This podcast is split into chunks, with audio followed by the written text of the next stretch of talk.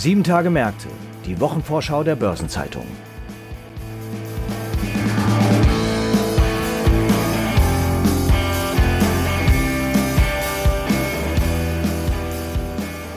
Die neue Woche wird natürlich weiterhin ganz im Zeichen der politischen Entwicklungen nach der Bundestagswahl stehen. Wir wollen Ihre Blicke aber auch auf andere wichtige Termine lenken, wie zum Beispiel das Treffen der europäischen Finanz- und Wirtschaftsminister in Luxemburg, den Kapitalmarkttag von Infineon und den Internationalen Retailbankentag. Und damit begrüße ich Sie sehr herzlich, liebe Hörerinnen und Hörer, zu einer neuen Folge von Sieben Tage Märkte unserer Wochenvorschau. Heute ist Freitag, der 1. Oktober. Mein Name ist Christiane Lang und ich bin Redakteurin der Börsenzeitung. Als erstes schauen wir heute auf den Internationalen Retailbankentag von Börsenzeitung und Diebold Nixdorf, der ein Treffpunkt für Entscheidungsträger aus der Kreditwirtschaft ist. Und um was es da genau gehen wird, erläutert uns Detlef Fechtner, Mitglied der Chefredaktion der Börsenzeitung. Hallo Detlef. Hallo Christian. Detlef, du moderierst den Retailbankentag, der am Montag und Dienstag bereits zum 19. Mal stattfindet und damit ein sehr traditionsreiches Forum ist, auf dem die Herausforderungen und die Perspektiven des Retailbanking diskutiert werden.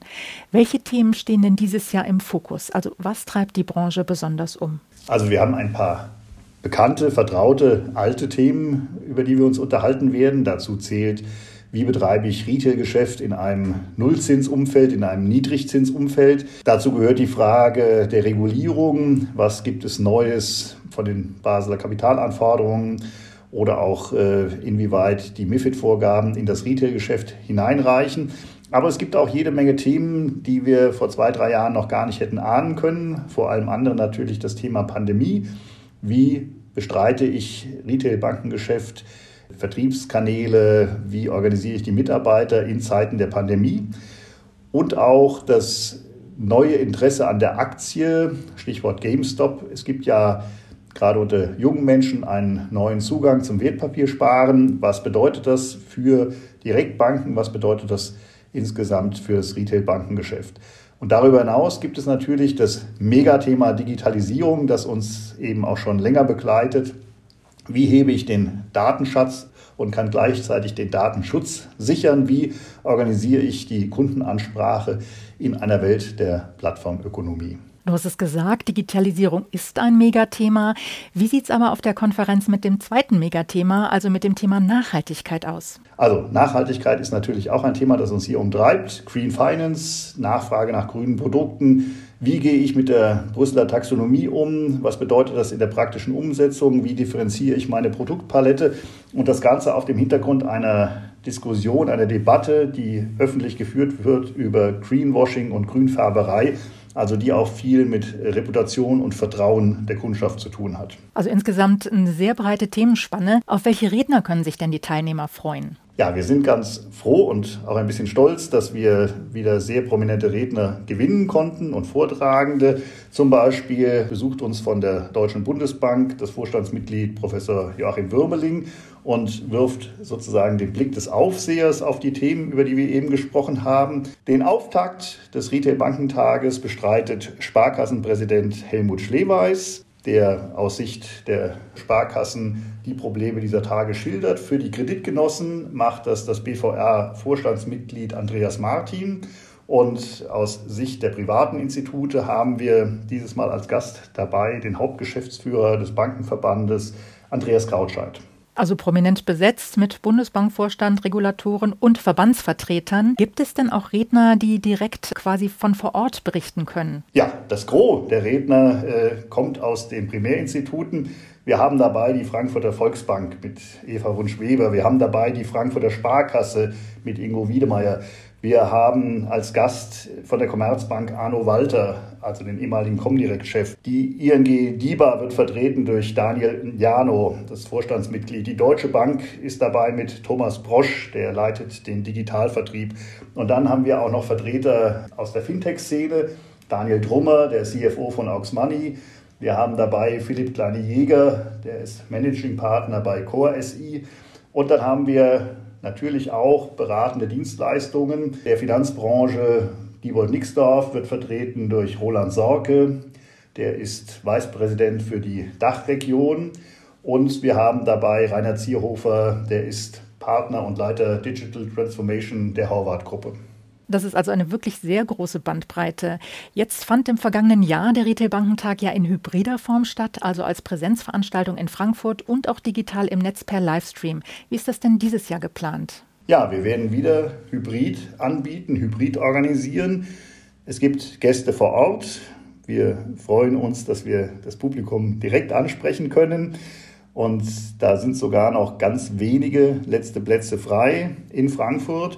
Und wir bieten natürlich auch die Möglichkeit, die Veranstaltung per Livestream zu verfolgen. Beides ist möglich über eine Anmeldung unter der Webseite www.retailbankentag.de. Ja, und ich lade alle, die hier zuhören, herzlich ein, sich auf dieser Seite nochmal umzutun, ob Ihnen das Programm gefällt und Gast zu sein beim Retailbankentag. Auf jeden Fall verspricht es eine sehr interessante Veranstaltung zu werden. Detlef, vielen Dank für das Gespräch. Ja, danke, Christiane. Wir kommen jetzt zu weiteren Terminen. Am Montag treffen sich die Euro-Finanzminister in Luxemburg. Sie wollen sich mit der aktuell relativ hohen Teuerungsrate befassen und die technischen wie auch die nachfragebedingten Treiber der derzeitigen Inflation genauer anschauen. Einen besonderen Fokus wollen sie dabei auch auf die jüngsten Energiepreisentwicklungen legen. Hierzu wurde der Direktor der EU-Agentur für die Koordinierung der Energieregulierungsbehörden, Christian Zinglersen, zur Berichterstattung eingeladen.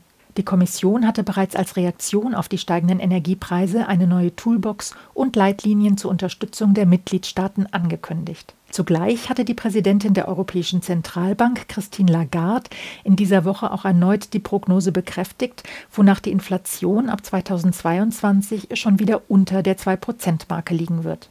Ein weiteres Thema, mit dem sich die Eurogruppe und am Dienstag dann die etwas größere Runde der EU-Finanzminister noch einmal intensiver befassen werden, sind die nationalen Aufbau- und Resilienzpläne, die ja über EU-Mittel finanziert werden. Es geht um den Stand der Umsetzung, um die Freigabe der Gelder für Malta sowie die künftigen wirtschaftspolitischen Prioritäten. Auch die Bankenunion wird in Luxemburg wieder einmal auf der Agenda stehen. Dieses Mal geht es aber weniger um die europäische Einlagensicherung und das künftige Krisenmanagement. Vielmehr werden die Vorsitzenden der EZB Bankenaufsicht und der Abwicklungsbehörde die aktuelle Post-Covid-Situation in ihrem Tätigkeitsbereich schildern. Am Dienstag findet der Kapitalmarkttag von Infineon, dem größten Halbleiterhersteller Deutschlands, statt. Das Management wird den Investoren seine Strategie präsentieren und sich den Fragen von Analysten stellen.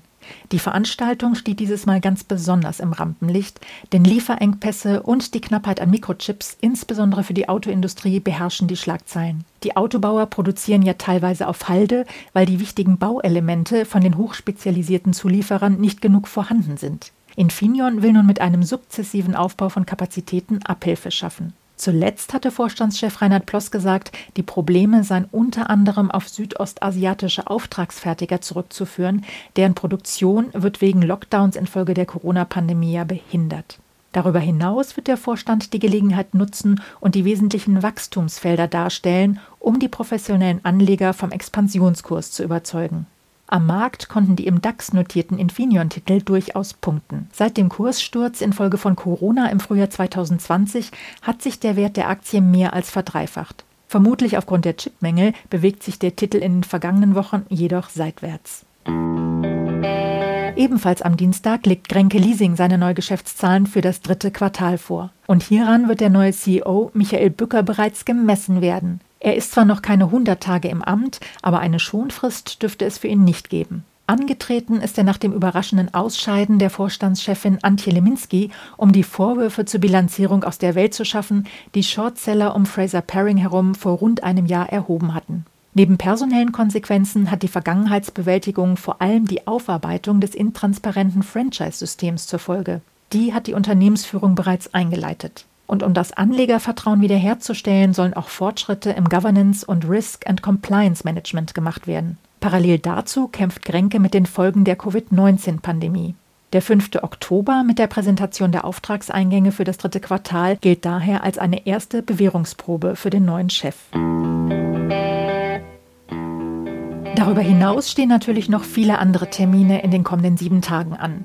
Zum Beispiel treffen sich am Montag die Minister der OPEC-Plus-Länder und der Welt-Airline-Verband IATA hält seine 77. Jahrestagung ab. Am Dienstag verkündet die australische Notenbank die Ergebnisse ihrer geldpolitischen Sitzung Und am Mittwoch befasst sich der Bundesgerichtshof mit der Frage, ob alte Prämiensparverträge, die vor allem bei Sparkassen, aber auch bei einigen Volks- und Raiffeisenbanken üblich waren, im Nachhinein höher verzinst werden müssen. Und am Freitag veröffentlicht Moody's das Ratingergebnis für Slowenien.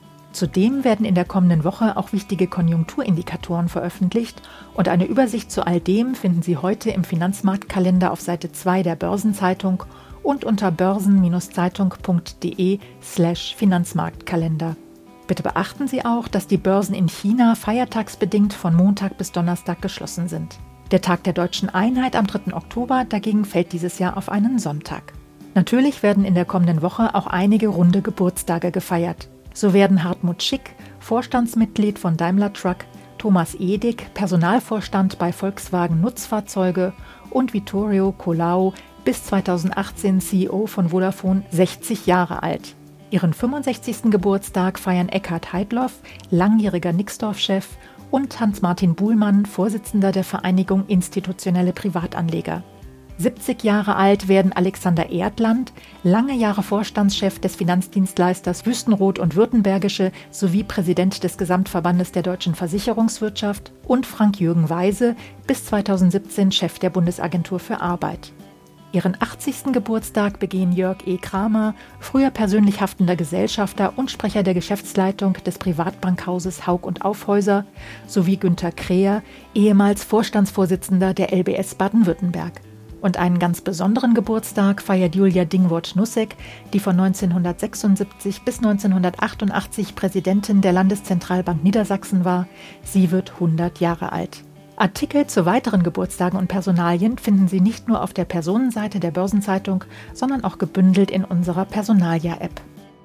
Und zuletzt noch ein paar Hinweise in eigener Sache. In der morgigen Ausgabe der Börsenzeitung finden Sie wie jeden Samstag die Spezialthemaseite Recht und Kapitalmarkt. Henning Block, Restrukturierungsexperte von Rothschild und Co. und Martin Tasma, Partner der Kanzlei Hengeler und Müller, erörtern, welche Kriterien entscheidend sind, um erfolgreich ein in der Krise steckendes Unternehmen zu übernehmen. Ein weiterer Beitrag aus der Sozietät Latham und Watkins beleuchtet die bevorstehende Einführung eines europäischen Einheitspatents.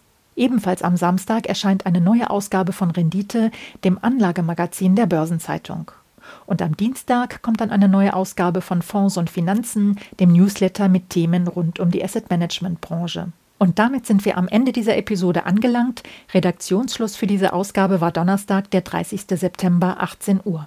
Eine Gesamtübersicht über Konjunktur- und Unternehmenstermine finden Sie unter börsen-zeitung.de. Alle genannten Links und weitere Informationen sind in den Shownotes zu dieser Folge aufgeführt. Und damit verabschiede ich mich für heute und wünsche Ihnen einen guten Abschluss der Arbeitswoche und ein erholsames Wochenende. Bis zum nächsten Freitag, dann auch wieder mit meinem Kollegen Franz Kongbui. Alles Gute und Tschüss.